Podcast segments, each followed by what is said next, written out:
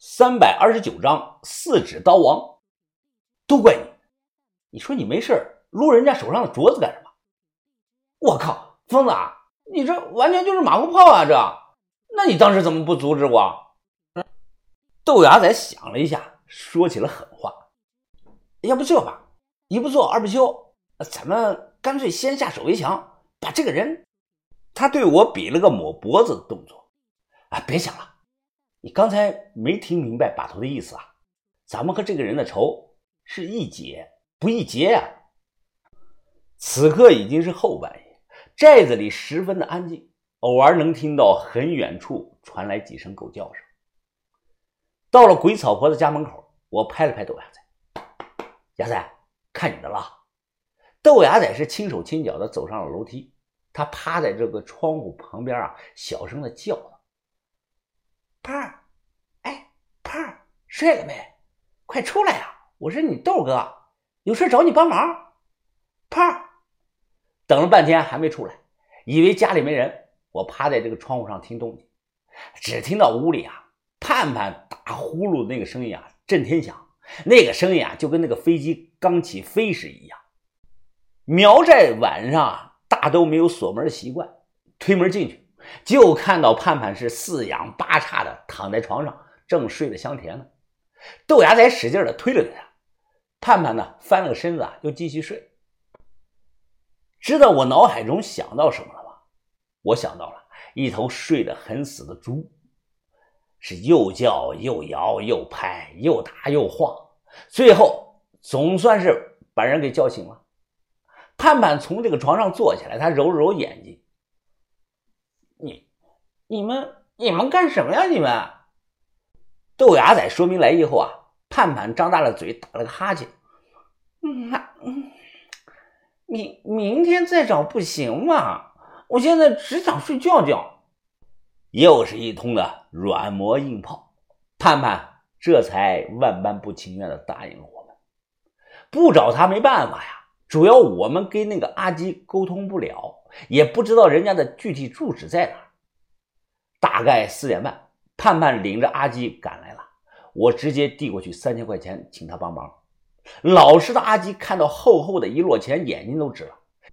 他犹豫了好半分钟，这才敢收下。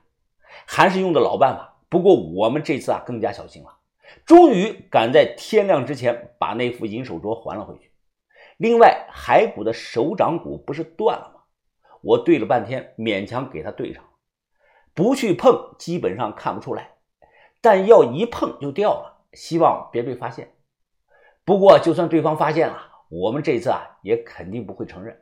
这招就叫死无对证。你说我动了这个骸骨，拿了东西，证据呢？拿出来看看呀！因为唯一的陪葬品银手镯还在，根本没丢。本以为就这样瞒天过海的糊弄过去了。事情发生后第三天。我们都在屋里吃着饭，说着话呢，突然大门被人砰当一脚从外头直接就给踹开了。这找上门来的正是那个外号叫“四指刀王”的狠茬子。他这一次啊，握着苗刀的右手上缠满了白布，脸上满是怒色。做了亏心事儿，我们几个啊都很紧张，不敢说话。把头脸色平静的放下水杯，请人入座。这个人一脚踩在凳子上。他用刀指了把头，好啊，你们几个竟然敢骗我！你你污蔑，空口无凭，证据呢？哎，你有什么证据啊？豆芽仔的嘴比较硬，证据好，那你们解释解释，这是什么东西？他突然从这个兜里掏出几根抽完的烟头，当着我的面一把就丢到了桌子上。看到那几个烟头，我的脸色大变，恨不得抽自己一巴掌。我竟然把这种小细节给忽略了。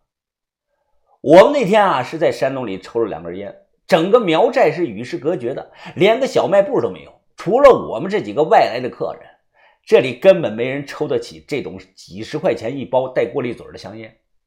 看到证据啊，豆芽仔又改了口了：“我们那晚是不小心进去了，但我们根本没动那具白骨啊！”哎，大哥，你不能不讲理吧？这这个人的眉毛挑了起。现在我不管你们动了没动。那里是私人领地，你们未经允许贸然闯进去，就是打扰了我亡妻的安息。打扰了我亡妻的亡灵。此刻，这个人手缠着白布，紧握着苗刀，是脸上怒气冲冲，眼看着就要对我们动手了。可偏偏这个时候，于哥受的刀伤还没好。就算于哥现在处于全胜的状态，我也不认为于哥能完全挡得住这个人。突然，这个叫苗英雄的中年汉子整个人呆住了，看他的脸上的那个表情啊，似乎是见到了鬼一样。而他一直盯着看的，竟然是正站在角落、一脸茫然的范神医。当啷一声，苗刀落地，这个人的眼神呆滞，一步一步的向范神医走了过去。范神医被这个中年汉子的表情吓到了，他赶忙跑过来，躲在了我的身后。我护住了范神医。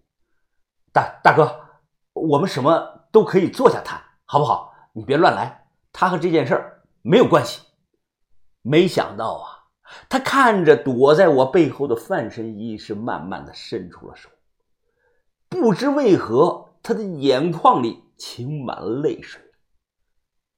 像，像，长得太像了。阿爹，阿爹，真的是你吗？阿爹，范神医躲在我背后，他警惕的探头出来。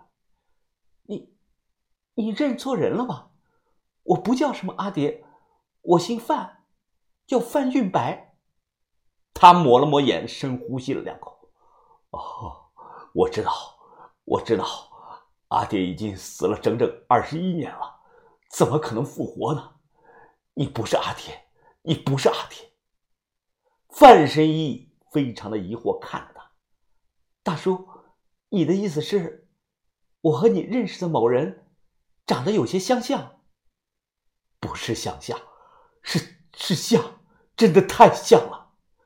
你除了头发短一些，你们你们两个人的脸，简直简直就是一个模子里刻出来的。能不能告诉我你今年的年龄啊？范神医犹豫了几秒钟，我我今年二十一岁。听到二十一岁，这个人突然扑通一声跪倒在地上。